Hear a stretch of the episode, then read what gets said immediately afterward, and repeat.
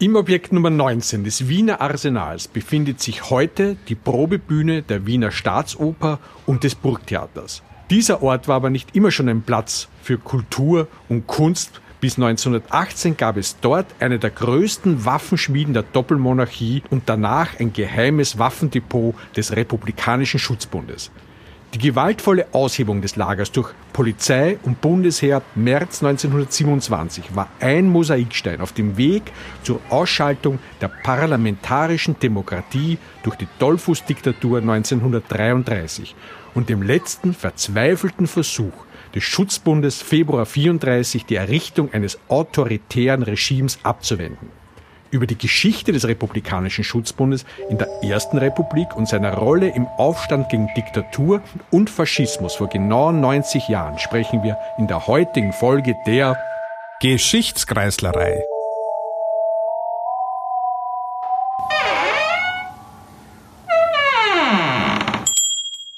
Hallo und willkommen zu einer neuen Folge der Geschichtskreislerei, eurem Podcast für Geschichte aus Wien. Es begrüßen euch Andreas und Walter. Ja, Walter, warum hast du uns denn heute diesen bisschen gruseligen und für viele gar nicht so vertrauten Ort mitgebracht? Ja, gruselig ist das richtige Wort und auch sehr düster. Das Wiener Arsenal war früher während der Doppelmonarchie einer der ganz wichtigen militärisch-industriellen Komplexe. Dort wurden Waffen produziert, es war Verwaltungsapparat dort untergebracht und es gab auch das Gebäude, das Objekt Nummer 19 einer ehemaligen Gewehrfabrik.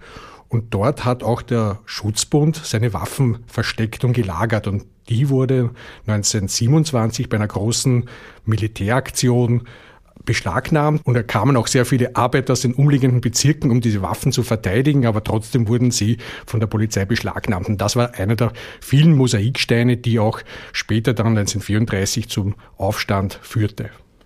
Ja, und 1934, das ist das Stichwort. Also wir haben ja dieses Mal ein ganz besonderes Datum. In ein paar Tagen jährt sich der 12. Februar 1934 zum 90. Mal, ein rundes Jubiläum, eines der prägendsten Ereignisse in der modernen Geschichte des Landes. Ein Ereignis, das relativ am Anfang einer langen Reihe an Tragödien stand und dem wir uns heute insofern widmen wollen, als wir einen zentralen Akteur aus dieser Zeit herausnehmen und diskutieren, der zwar als Schlagwort irgendwie allen ein Begriff ist, aber von dem man vielleicht gar nicht so viel weiß, nämlich den Republikanischen Schutzbund. Und dafür haben wir heute, und das freut mich persönlich ganz besonders, als Gast einen hervorragenden Kollegen und lieben Freund, den Historiker Florian Wenninger, eingeladen. Hallo Florian. Hallo, danke für die Einladung. Schön, dass du da bist.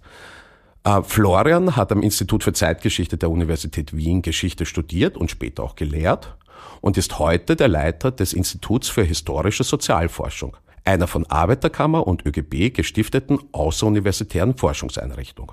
Der Republikanische Schutzbund, also das heutige Thema unserer Sendung, die paramilitärische Organisation der Sozialdemokratie in der Zwischenkriegszeit, ist doch so ein zentraler Akteur der Ereignisse im Februar 34 der zwar immer erwähnt wird, aber wo es kaum wirklich Auseinandersetzung oder neue Literatur gibt. Wieso ist das eigentlich so? Der Republikanische Schutzbund ist so ein bisschen ein äh, Stiefkind der Geschichte geblieben, in dem Sinn, dass äh, er keine Fortsetzung nach 1945 gefunden hat und auch ähm, relativ wenig Leute, die sich in seiner Tradition verstanden haben. Äh, auf diesen Punkt kommen wir vielleicht noch zu sprechen. Zugleich ist der Republikanische Schutzbund vom Gesichtspunkt derjenigen, die das Gros der Militärgeschichte schreiben, nämlich Militärs, äh, kein richtiges Militär, sondern so paramilitärisch, links auch noch. Also nichts, wo man sich denkt, das ist ein hervorragendes Thema für eine Dissertation oder für ähm, auch nur eine Diplomarbeit. Es gibt einige Arbeiten dazu, aber die sind mehrheitlich von Leuten geschrieben worden, die sich entweder selbst aus politischen Motiven heraus dem Schutzbund und seinen Anliegen ähm, empathisch gegenüber gezeigt haben oder die in irgendeinem familiären Zusammenhang standen, also beispielsweise, dass der eigene Vater Angehöriger des Schutzbunds war. Aber die Rolle des Schutzbundes in der Ersten Republik und auch anderer paramilitärischer Einheiten war ja eine ganz zentrale, oder? die paramilitärische Szene prägt die Erste Republik ganz nachhaltig. Ich äh, glaube, dass wir die Dynamiken dieser Republik und auch ihres Endes ähm, ohne Berücksichtigung der Paramilitärs nur sehr unzureichend verstehen. Ja? Mein erster Gedanke wäre ja, warum ist das so? Also zum Glück ist es ja heute eher nicht so, dass ähm, solche Verbände eine Rolle spielen in diesem Land. Da können wir sehr froh darüber sein. Und ich habe mir irgendwie gedacht, es dürfte wahrscheinlich auch am Ersten Weltkrieg liegen, weil wir haben ja da eine Zeit der starken Militarisierung, auch der geistigen Militarisierung. Wir haben Soldaten, die von der Front zurückkehren mit Waffen und dann quasi in den Ländern das Aufkommen von Freikorps, von Soldatenräten, eben dann im Endeffekt von paramilitärischen Organisationen. Würdest du mir da so zustimmen? Da gibt es ganz offensichtlich einen Zusammenhang, schon einen materiellen Zusammenhang. Also woher kommen Waffenbestände, aus denen sich Paramilitärs ausstatten ließen? Ich glaube, es geht allerdings tiefer. Du hast auf der einen Seite angesprochen, so eine eine psychische ähm, Zurichtung auf den Krieg, die ja die letzten Vorkriegsjahre und dann natürlich die Kriegsära ab 1914 geprägt hat, die ist nicht folgenlos geblieben, weder für Leute, die links noch die rechts gestanden sind. Also das Militärische hat stark das Selbstverständnis von Männern, besonders von jungen Männern geprägt und äh, auch das spielt eine gewisse Rolle für die Zeit nach 1918. Ich glaube aber, dass gerade auf Seiten der Linken Gewalterfahrung nicht etwas ist, was erst mit dem Ersten Weltkrieg beginnt, sondern 1911 wird die letzte Hungerdemonstration in Wien über den Haufen geschossen, dass Polizei sehr schnell massive Gewalt einsetzt, ähm, ist eine mehr oder weniger alltägliche Erfahrung der Monarchie gewesen als Erfahrungshorizont von Arbeiterinnen und Arbeitern. Ähm, auch hier gibt's Abstufungen. Slawische Arbeiterinnen haben noch ein höheres staatliches Gewaltausmaß erlebt als deutschsprachige, ähm, aber deutschsprachige Arbeiterinnen ganz sicher viel stärker als Kleinbürger oder Bürger. In gewisser Weise könnte man sagen, das hat sich auch nicht geändert. Auch heute ist ja polizeiliches Amtshandeln etwas, dem vor allem Unterschichten ausgesetzt sind, ähm, während es bei besser situierten schon auch passieren kann, aber nicht den Regelfall darstellt. Der zweite Punkt, der, glaube ich, wichtig ist, ähm, wenn man sich diese, diese Vorbedingungen ansieht, ist, dass der Erste Weltkrieg ja etwas zu Wege gebracht hat, wovor in den 1860er Jahren schon verschiedentlich gewarnt wird. Nach der Niederlage gegen Preußen 1866 führt die KOK-Monarchie 1867 ja die allgemeine Wehrpflicht ein. Und klar ist, die allgemeine Wehrpflicht erhöht das militärische Potenzial im Ernstfall ganz massiv. Man kann alle wehrpflichtigen und wehrfähigen Männer einziehen und hat damit viel mehr Leute unter Waffen als davor im stehenden Heer. Gleichzeitig ist er nicht so sicher, dass diese zu den Waffen gerufenen Männer die Waffen so einsetzen, wie man das von ihnen erwartet. Mit der Einführung der allgemeinen Wehrpflicht ist eine konstante Furcht verbunden vor Disziplinverletzungen, die letztlich sich hinauslaufen auf Aufstände oder Revolten, Revolution. Deshalb ist die KOK-Armee ja auch im Disziplinieren eine ganz besonders harte Armee. Und trotzdem sind die Folgen des Weltkriegs so gravierend, dass dieser Gehorsam ähm, 1918 zuerst ganz offensichtliche Risse zeigt, bereits zu Beginn des Jahres, im Februar der Matrosenaufstand von Kadaro und so weiter, und über den Sommer völlig erodiert. Und jetzt ist guter Rat teuer, weil jetzt ist in diesem Übergang von der Monarchie zur Republik die kaiserliche Obrigkeit konfrontiert damit, dass ihr die militärischen Machtmittel fehlen, eine Demokratisierung zu verhindern. Was man davor sehr selbstverständlich getan hätte, ist jetzt nicht mehr möglich, weil auch die äh, Generalität zurückmeldet. Also man weiß nicht, was passiert, wenn man jetzt die Truppen gegen die eigene Bevölkerung in Marsch setzt. So gesehen ist der Verlust des staatlichen Gewaltmonopols nicht nur eine negative Erscheinung, er ist die Voraussetzung dafür, dass die Republik überhaupt erst entstehen kann. Und als Ende der 1920er Jahre dieses Gewaltmonopol konsolidiert ist, ist auch der Punkt erreicht in der österreichischen Geschichte, an der die Demokratie schrittweise zurückgedrängt und schließlich liquidiert wird. Ganz unmittelbar in diesem in diesem zusammenbrechenden Habsburgerreich, in dem sich sozusagen Staaten neu sortieren, in dem aber auch Gesellschaften reorganisiert werden, gibt es eine große Angst vor ähm, einer sozialen Revolution. Nicht? Ein Jahr vorher hat es in Russland äh, tatsächlich funktioniert. 1919 und 20 gibt es in Deutschland und in Ungarn ähm, große Aufstandsbewegungen. 1918 in äh, Österreich den Januarstreik. In, in 1918 und dann vor allem bis in die erste Hälfte 1919 hinein ist auch in Österreich eine sozialrevolutionäre Situation durchaus da. Und in dieser Lage suchen Besitzende nach Möglichkeiten, ihren Besitz zu schützen. Sie stellen dazu im ländlichen Bereich Flurwachen auf, vor allem Großgrundbesitzer, also in erster Linie Adelige, bezahlen Teile ihrer ihrer männlichen Angestellten dafür, dass sie mit einem Gewehr aufpassen, dass da niemand äh, sich nimmt, was ihm nicht gehört. Im städtischen Bereich werden ebenfalls so freiwilligen Milizen aufgestellt, in denen Studenten eine wichtige Rolle spielen, in denen aber auch die Söhne von Bürgerkindern eine wichtige Rolle einnehmen. Deren Aufgabe umschreibt später ein Heimwehrmann, der so auf die Frühzeit seines Verbands zurückblickt, als Wach- und Schließgesellschaft. Es geht wirklich um die Sicherung des Eigentums.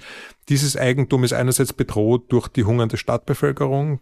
Plünderungen ähm, gibt es weniger, als man erwarten würde, aber es gibt welche.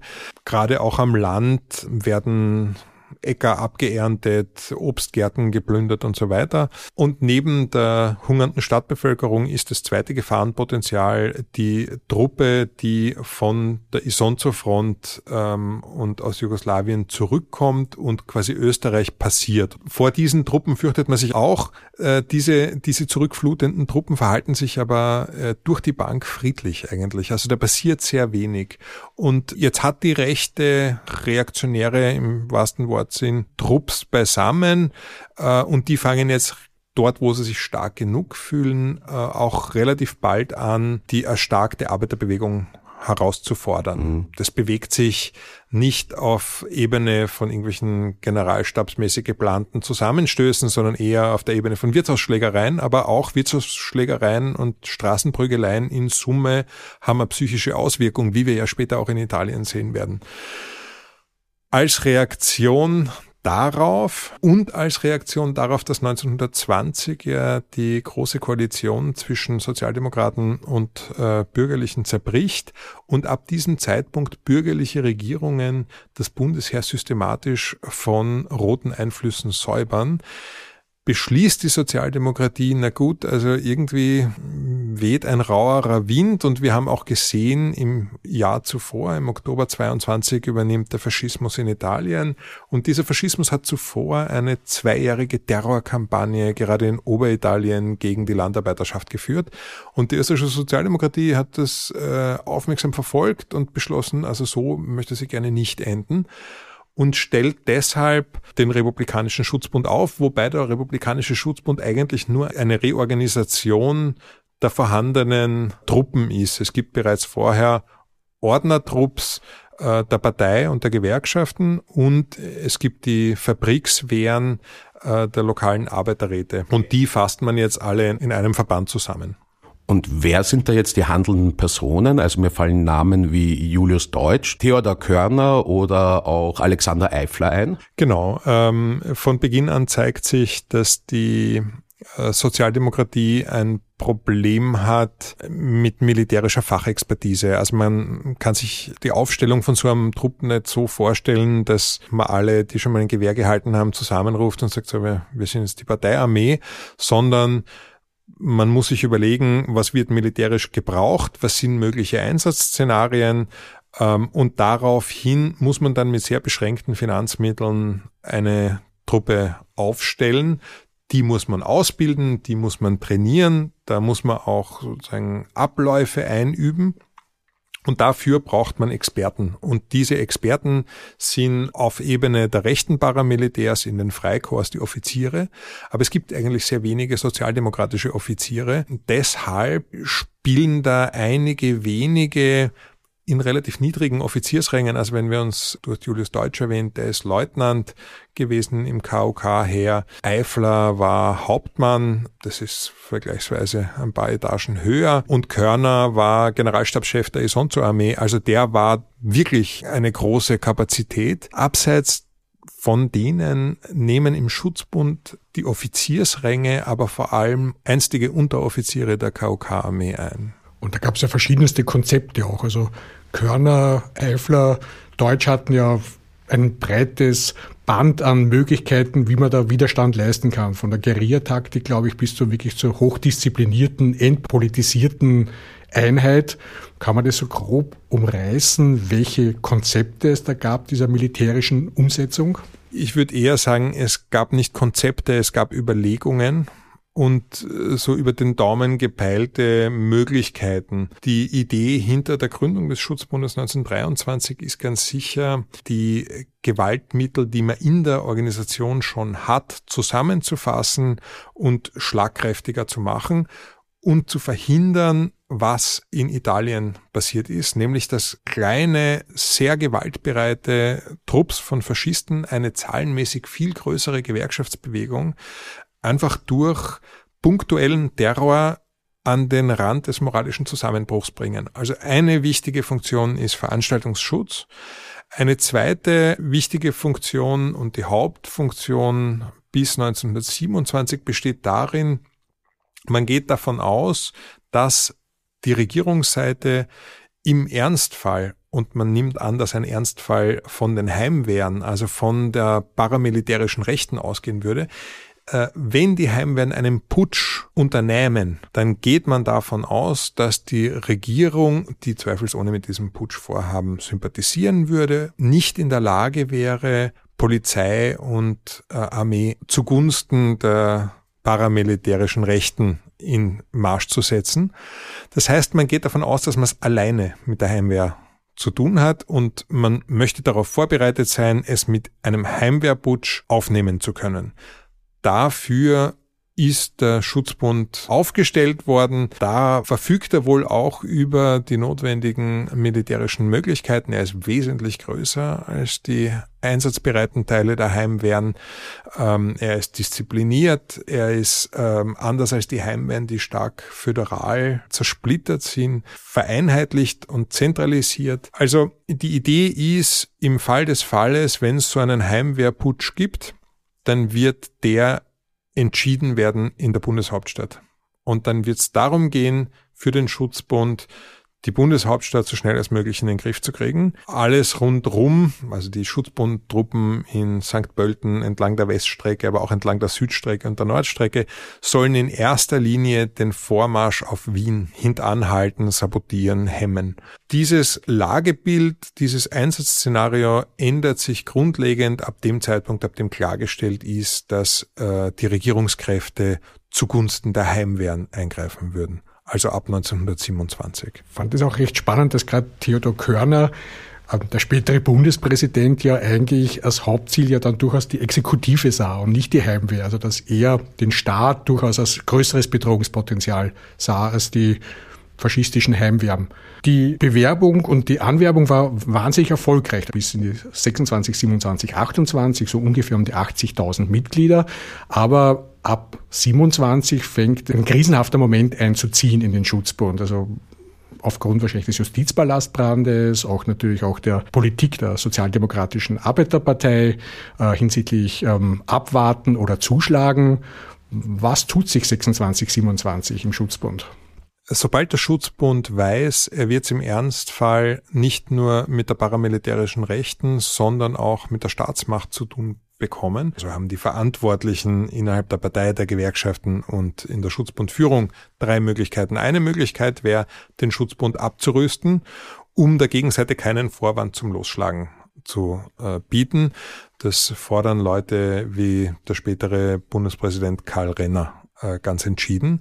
Die sagen, militärisch ist die Sache eh gelaufen, um Gottes Willen nicht, nicht riskieren, dass da irgendwer von uns ähm, losschießt, weil er es nicht mehr aushält und damit dann eine massive Gegenreaktion provoziert.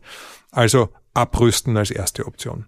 Die zweite Option ist einem veränderten militärischen Lagebild auch eine veränderte militärische Strategie und Taktik äh, entgegenzustellen. Das ist die Denke, in der, der auch ein späterer Bundespräsident, nämlich Theodor Körner steht. Der Körner ist ja, der Mann ist Militär ja, also, und er denkt wie ein Militär und er sieht eine militärische Herausforderung, der man sich irgendwie anpassen müsste und er entwickelt so die Vorstellung, die einzige Chance, die wir haben, nachdem wir nicht mehr so wie mit der Heimwehr, da hätte man durchaus eine offene Auseinandersetzung gesucht ähm, auch weil man das Gefühl gehabt hat, denen ist man überlegen. Anders als den Heimwehren schlägt Körner jetzt vor, müsste man dem der Staatsmacht durch kleine Nadelstiche, durch kleine Hinterhalte, die sich sofort wieder auflösen, wenn irgendwas passiert ist, nähern. Ja. So eine richtige Guerillataktik. Es ist eine klassische urbane Guerillataktik. Ja. Gleichzeitig, was Körner bezeichnenderweise nicht, nicht besonders äh, berücksichtigt. Das ist eine Taktik, in der davon auszugehen ist, dass die Gegenseite massiv Gewalt gegen Zivilisten anwendet, weil die aufständischen Taktik nur funktionieren kann, wenn sie gedeckt wird durch Zivilisten. Also ich muss mit Mao Zedong zu sprechen, ja, wie ein Fisch im Wasser, kommen, zuschnappen und weg sein, bevor die Gegenseite reagieren kann. Und ich kann nur weg sein, wenn mich die Zivilbevölkerung in irgendeiner Form covert. Deshalb sagt Körner auch, erfolgreich kann das nur sein, wenn wirklich die ganze Klasse kämpft, nicht nur der Schutzbund als isoliertes Militär. Und es kann nur funktionieren, wenn schon kleinste Zellen des Schutzbunds eigenständig agieren können also nicht darauf angewiesen sind, dass ihnen irgendwer Befehle gibt. Diese zweite Option, also verändertes Lagebild, braucht eine veränderte Strategie. Die dritte Option war, den Schutzbund nicht abzurüsten, sondern ihn primär politisch zu betrachten und einzusetzen. Politisch in dem Sinn, dass der Druck von rechts stärker wurde und eine Auflösung des Schutzbundes ja auch unabsehbare moralische Folgen für die sozialdemokratische Basis haben konnte. Das heißt, es ging darum, den Schutzbund beizubehalten, um sagen zu können, fürchtet euch nicht, im Fall des Falles, die sollen nur kommen, unser Schutzbund wird die durch den Wolf drehen. Gleichzeitig, du hast es erwähnt, der Schutzbund hat zu Bestzeiten zwischen 80 und 90.000 Mitglieder. Ähm, selbst wenn die über keine schweren Waffen verfügen, über keine ähm, Logistik, die mit der Armee vergleichbar wäre und so weiter, ist das eine ernstzunehmende Streitmacht und muss sich, wer immer einen Staatsstreich andenkt, schon klar sein, dass so ein Staatsstreich einen Preis haben wird. Das heißt, es geht um eine Selbstversicherung nach innen und eine Drohkulisse nach außen. Diese Drohkulisse soll aber im Ernstfall wohl zu keinem Zeitpunkt wirklich in Anschlag gebracht werden. Also wenn es hart auf hart geht, will man das nicht einsetzen. Also um nochmal mit Mao Zedong zu sprechen, ein Papiertiger. Ja, sehr schön. Nicht nur ein Papiertiger, nein, das ist nicht, äh, nicht ganz korrekt. Es ist ja auch so, dass die Heimwehr 1931 tatsächlich einen Staatsstreich ah, unternimmt. Ja. Da passieren zwei Dinge, die Theodor Körner vorausgesehen hat. Das eine ist, die sind gar nicht in der Lage, es bis Wien zu schaffen, sondern die verenden da irgendwo in der Obersteiermark.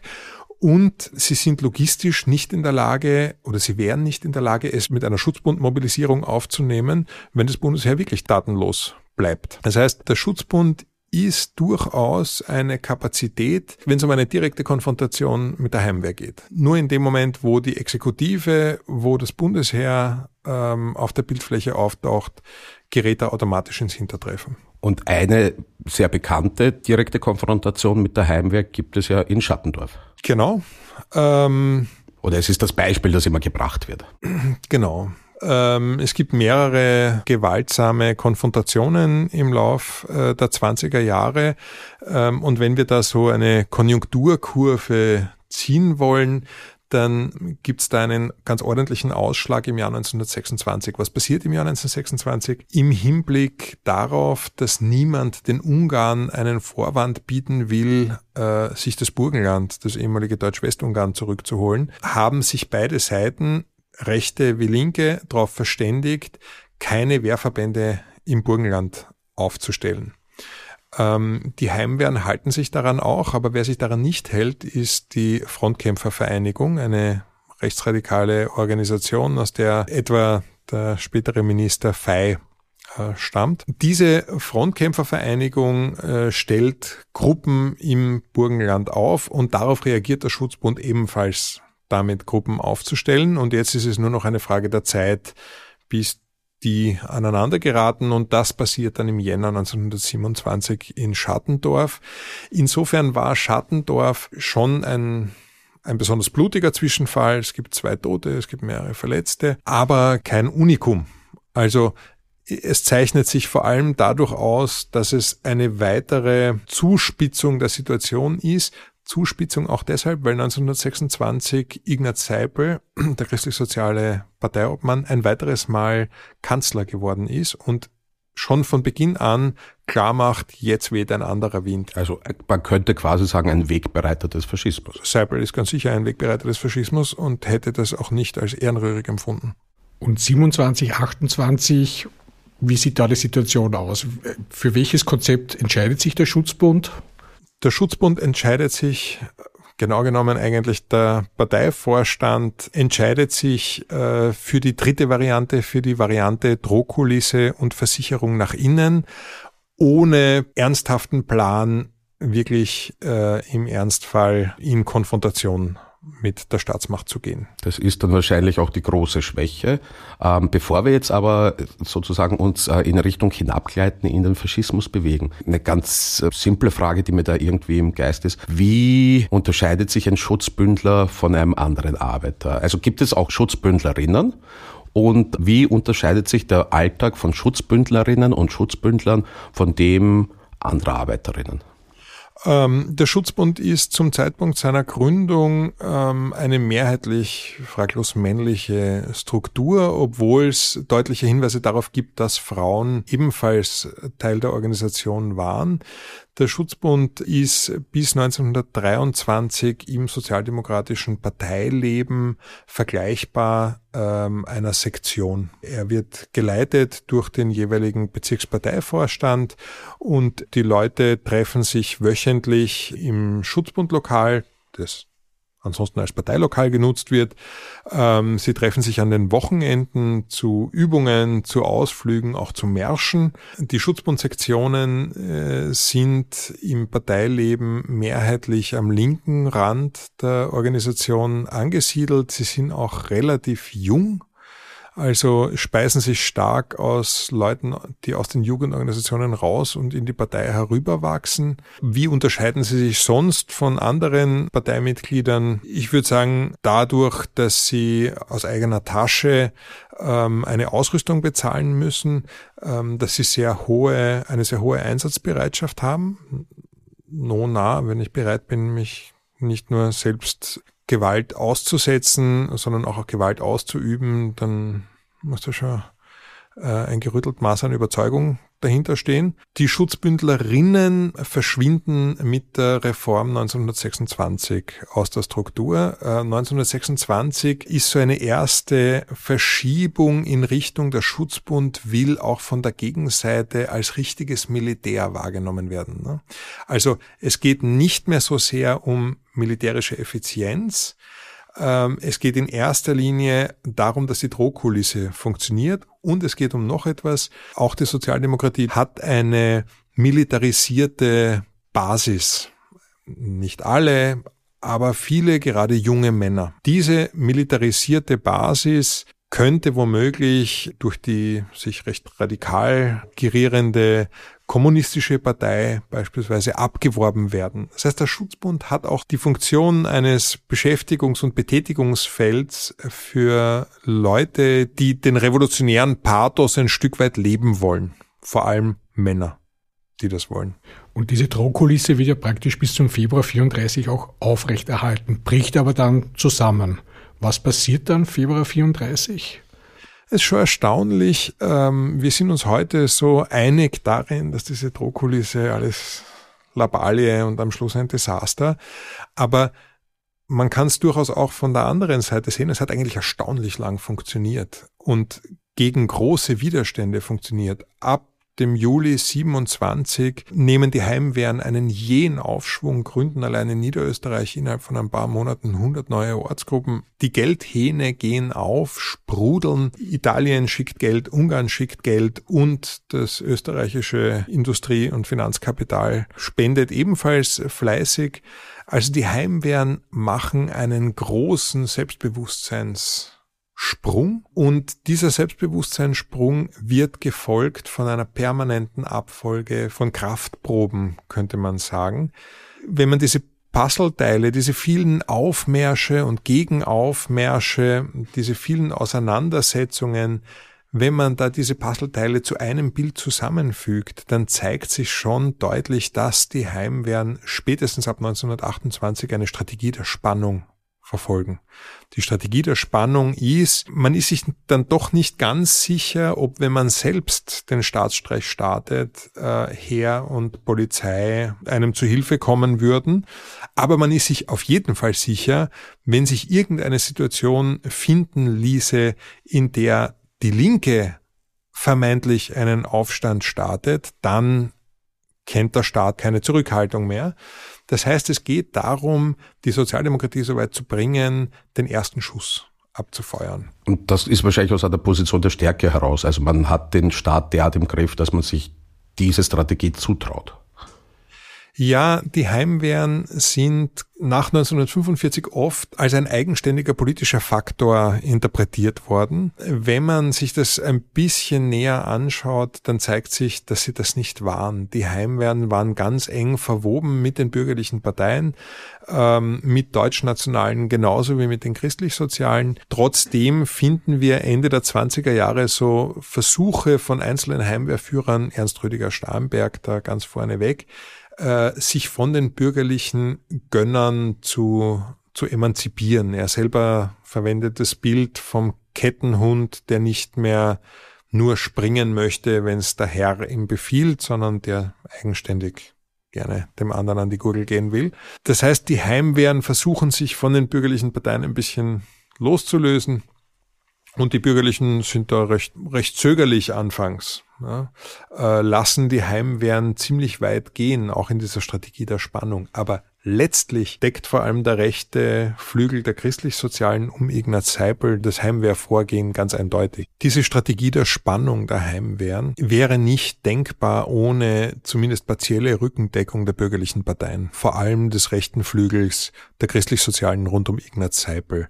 Das Problem ist, dass die Sozialdemokratie sich nicht dazu bringen lässt, den ersten Schuss abzufeuern. Hier finden wir auch die Erklärung für diese von dir, Walter, angesprochene Militarisierung und Disziplinierung des Schutzbunds. Die Sozialdemokratie sieht natürlich, worauf die Gegenseite hinaus will und versucht unter allen Umständen eine Verselbstständigung der Ereignisse zu verhindern, indem sie den eigenen Leuten Disziplin einschärft. Und diese Disziplin bricht erst im Februar 34. Und jetzt passiert es doch und wir haben den 12. Februar 1934. Wie würdest du den heute einschätzen? Ich ärgere mich immer, wenn ich in Dokumentationen oder in Artikeln ähm, oder auch in Reden ähm, höre, dass Österreich so ein Duckmäuserland ist. Wir haben ja keine aufständische Tradition, ganz anders als die Franzosen. Ne? Die haben da wenigstens ihren 14. Juli, bürgerliche Revolution, tolle Sache. Was haben wir Österreicher 1848 über den Haufen geschossen und seither auch nichts mehr äh, gerissen. Ich denke mir, dass die Aufgabe einer progressiven Geschichtswissenschaft und Geschichtsschreibung auch darin bestehen muss, einen Kontrapunkt zu setzen und zu sagen, wenn wir uns auf die Suche machen nach widerständigen, nach rebellischen Traditionen, dann gibt's die auf jeden Fall. Und der Februar 34 ist ein ziemlich beeindruckendes Beispiel dafür.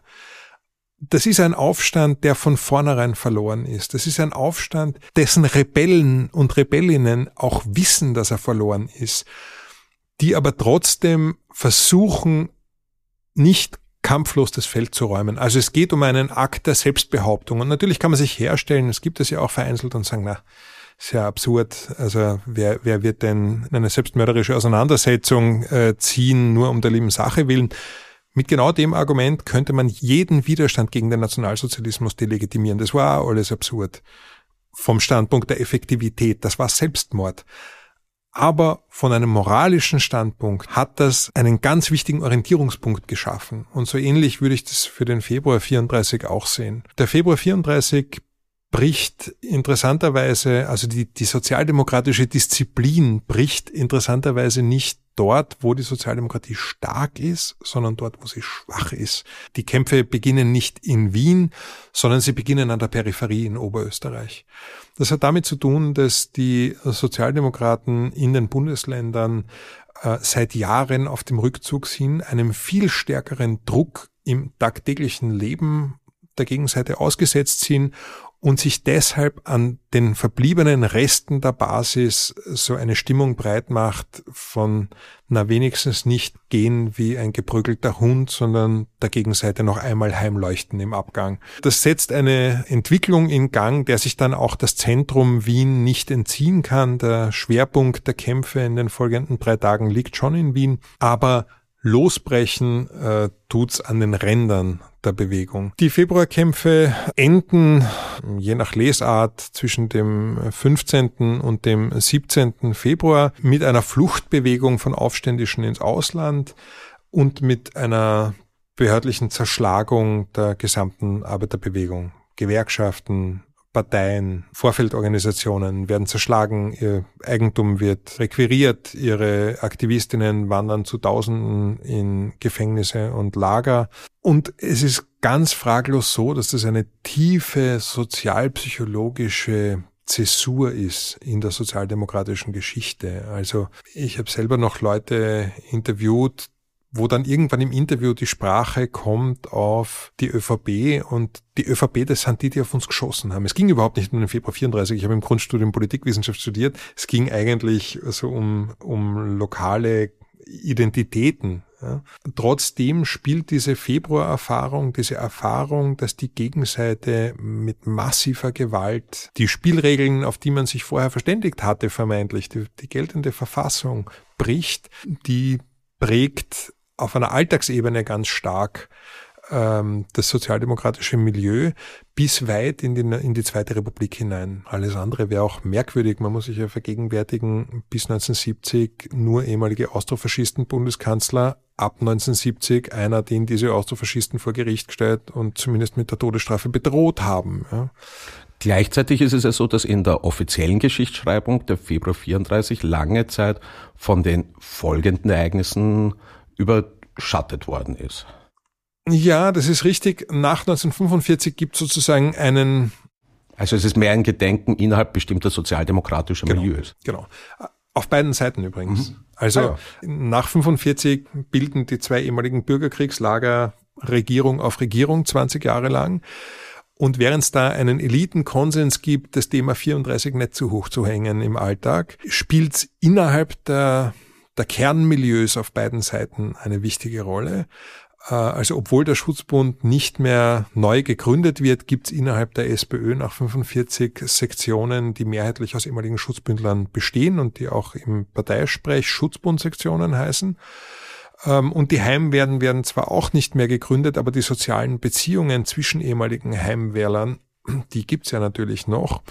Es gibt äh, vereinzelt auch ähm, Gedenkveranstaltungen vor der Votivkirche, kommt es zu einer großen Schlägerei mit zwischen beiden Veteranenseiten, könnte man sagen. Das heißt, unter der Oberfläche der beiden Milieus, ÖVP und SPÖ, gibt es das Thema weiter und in Wahlkämpfen spielt es immer eine wichtige Rolle, weil es zur Mobilisierung durch Angst benutzt wird, sowohl auf sozialdemokratischer als auch auf bürgerlicher Seite. Die bürgerlichen kann mich gut erinnern, wie lange ist es her? Zwölf Jahre hat die ÖVP gewarnt, die Grünen würden das Fleischessen verbieten. Also sozusagen die, die Angstmache als, als Mobilisierung der eigenen Kernwählerschaft, in dem Fall der Bauern, ähm, die hält ja bis in die Gegenwart an. Ähm, Oder der Klassiker Haschtrafiken. Oder die Haschtrafiken, genau. Also äh, bis in die 1970er natürlich die, die Kollektivierung des Grund und Bodens und des Viehs. Ja, also war ja alles da und bis in die 1970er gibt's auch die Erzählung, passt auf, wenn die Gegenseite beide beide großen Blocks kratzen an der absoluten Mehrheit. Wenn die jeweilige Gegenseite die absolute Mehrheit darin, dann machen die Diktatur oder Kommunismus, eins von beiden. Denkt's nur an 34. Wobei die Drohkulisse ja durchaus auch eine Provokation oft war. Also bis vor kurzem ist ja noch der Dollfuß, als, also als das Bild vom, vom Diktator Dollfuß im Parlamentsclub der ÖVP gehangen. Also das, ob das als, als Provokation gedacht war oder so durchaus als, als Bezugspunkt ist ja nach wie vor noch offen. Aber da versteht man schon, dass nach wie vor Ängste da sind, beziehungsweise Befürchtungen. Auf jeden Fall. Es gab ein, zwei Anhaltspunkte. Ja. Und wie ist das heute? Also welche Rolle spielt der Schutzbund im Andenken an die Ereignisse des Februar 34 und hat er diese Rolle zu Recht?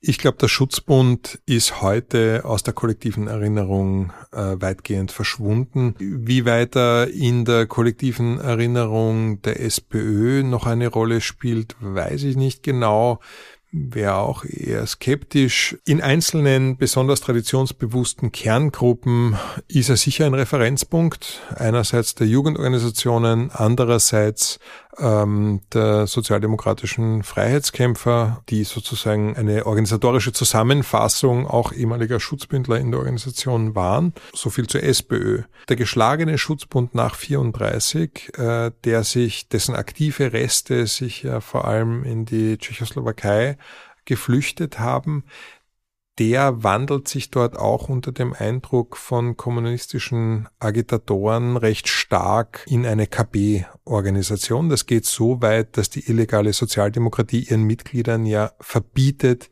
Mitglied des sogenannten autonomen Schutzbunds, wie sich der illegale Schutzbund nennt, zu sein, weil der gilt als kommunistische Tarnorganisation. Das hat auch zur Folge, dass nach 45 Schutzbündler zu sein in der SB so eine zwiespältige Sache ist. Auf der einen Seite schon unsere Februarhelden und so, auf der anderen Seite tendenziell verdächtig, weil ein bisschen zu KP-affin. Die KPÖ hat sich sowohl nach dem Februar 34 als auch nach 45 ganz offensiv in die Tradition der Februarkämpfe und des Schutzbundes gestellt und hat hier die Erzählung des sozialdemokratischen Verrats ins Zentrum gerückt. Also warum hat es nicht funktioniert? Weil die Parteibonzen zu feig waren, keine Waffen ausgegeben haben, etc. Das heißt, es gibt hier nach 45 eine Erinnerungskonkurrenz zwischen Sozialdemokraten und Kommunisten, Kommunistinnen. Ich glaube, letztlich spielt der Schutzbund im kommunistischen Milieu auch heute noch eine gewisse Rolle, eine positive, ist ein positiver Bezugspunkt, während er aus der sozialdemokratischen Erinnerung weitgehend verschwunden ist, mit Ausnahme ähm, von besonders traditionsbewussten Kerngruppen wie den Jugendorganisationen und den Freiheitskämpfern, also der Veteranenorganisation der ehemaligen Widerstandskämpfer weil man ja auch sagen muss, dass sehr viele Schutzbündler in die Sowjetunion geflohen sind und dort auch Opfer des stalinistischen Regimes wurden und dort zu Tode kamen. Also auch hier, diese Geschichte wurde natürlich auch von der KP dann nicht behandelt nach 45 oder erst sehr spät aufgearbeitet. Zwar dann sehr gründlich, aber trotzdem hat man sich das ziemlich lange Zeit gelassen. Das ist richtig. Das Schutzbund-Exil ist überhaupt eine tragische Geschichte, die flüchten aus Angst äh, von den Siegern der Februarkämpfe lange Jahre weggesperrt oder überhaupt aufgehängt zu werden ins Ausland, werden dann entlang der österreichisch-tschechischen Grenze in Auffanglagern mehr oder weniger kaserniert, werden schon durch die Sozialdemokratie versorgt, aber dadurch, dass die Auslandsorganisation der Sozialdemokratie relativ wenig Geld hat und der Unterhalt dieser Lager recht teuer ist, setzt man die Lebensbedingungen bewusst spartanisch an, um den Leuten, sobald klar ist, die werden zu Hause nicht mehr füsiliert, sobald sie ums Eck biegen, um die dazu zu bringen, nach Haus zu gehen oder sonst irgendwo hin. Und äh, seitens der Sowjetunion ergeht die Einladung, ins Arbeiter- und Bauernparadies zu kommen, das sich dann zunächst auch tatsächlich fast paradiesisch ausnimmt. Also die Sowjetunion lässt den SchutzbündlerInnen 1500 ungefähr sehr gute Bedingungen zukommen. Die werden gut untergebracht, die kriegen gute Jobs.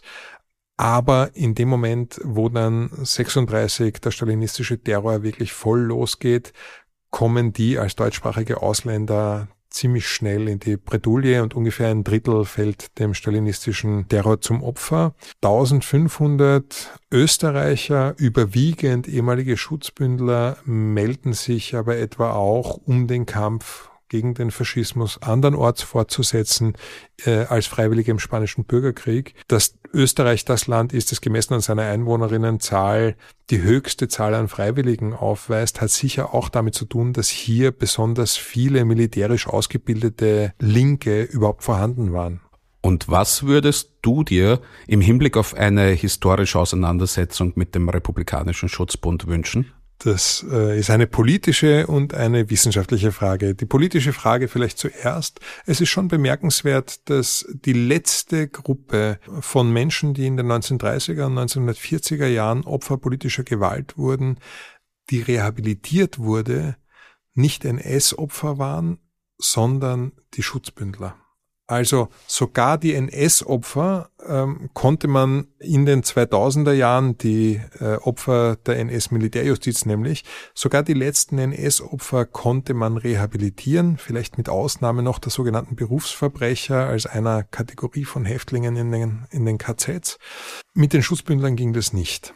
2009 ähm, habe ich mit mehreren anderen Kolleginnen und Kollegen eine wissenschaftliche Initiative gestartet und aufgefordert, die Schutzbündler, die bis zu dem Zeitpunkt ja äh, durch die Februarjustiz zu Recht verurteilt und auch teilweise hingerichtet worden sind, die zum Teil Jahre in Gefängnissen gesessen sind, zu rehabilitieren. Es hat bis 2012 gedauert, bis es, also fast drei Jahre, bis es möglich war, ähm, sich mit der ÖVP auf einen Gesetzesvorschlag zu verständigen. Wobei bei der Rehabilitierung war es der ÖVP wichtig, den Kreis der Anspruchsberechtigten so gering als möglich zu halten. Das sollte auch eine kollektive parlamentarische Adresse an alle da draußen sein, ohne festzustellen, wen betrifft denn das eigentlich? Im Detail und es sollte sichergestellt sein, dass keine wie immer gearteten Entschädigungsansprüche damit verbunden sind. Das heißt beispielsweise auch, dass Geflüchtete,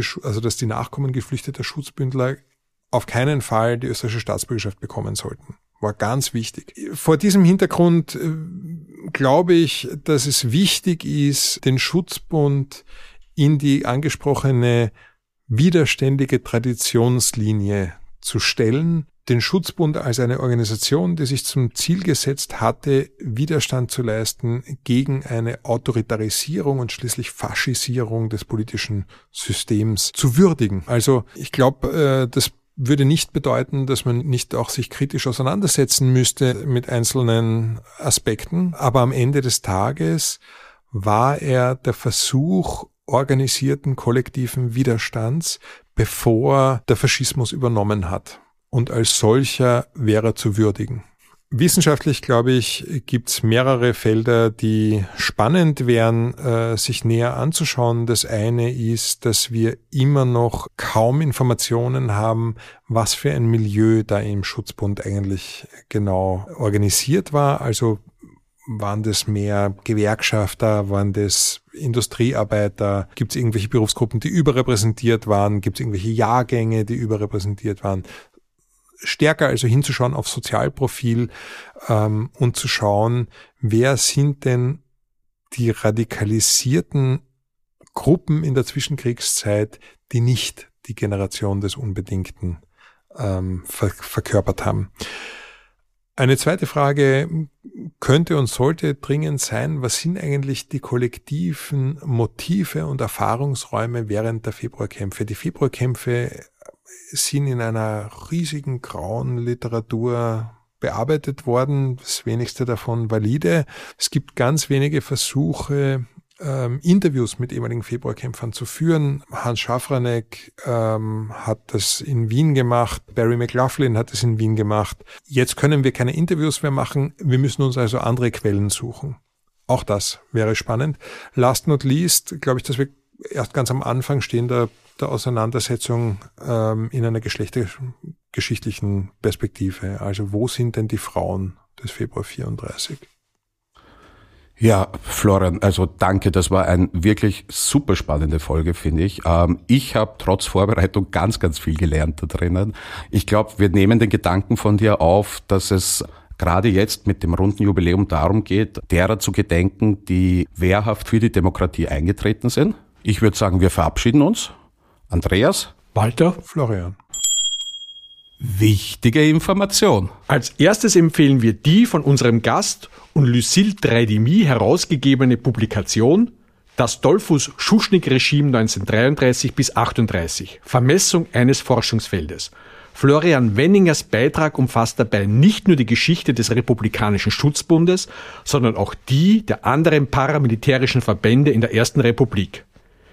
Immer noch ein Klassiker zum wechselhaften Verhältnis zwischen Schutzbund und der Sozialdemokratischen Arbeiterpartei Österreichs ist das in den 1970er Jahren herausgegebene Buch von Ilona Duschinska, Der demokratische Bolschewik, zur Theorie und Praxis der Gewalt.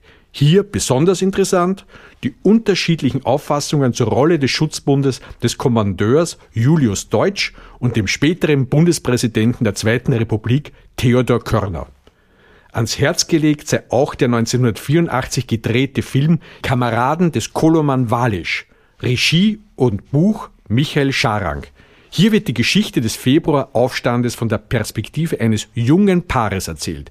Nebenbei ist der Film selbst auch ein Medienrelikt aus vergangenen Epochen, als das Fernsehspiel, so der damalige ORF-Intendant Gerd Bacher, noch die Chance hatte, das Gewissen der Nation zu werden. Eine museale Aufarbeitung der Februarereignisse findet sich unter anderem in der Dauerausstellung Das Rote Wien im Waschsalon Nummer 2 in Karl-Marx-Hof, 19. Bezirk. Hier kann man sich umfassend über die Errungenschaften und die Geschichte dieser Epoche informieren. Öffnungszeiten jeden Donnerstag 13 bis 18 Uhr sowie sonntags von 12 bis 16 Uhr.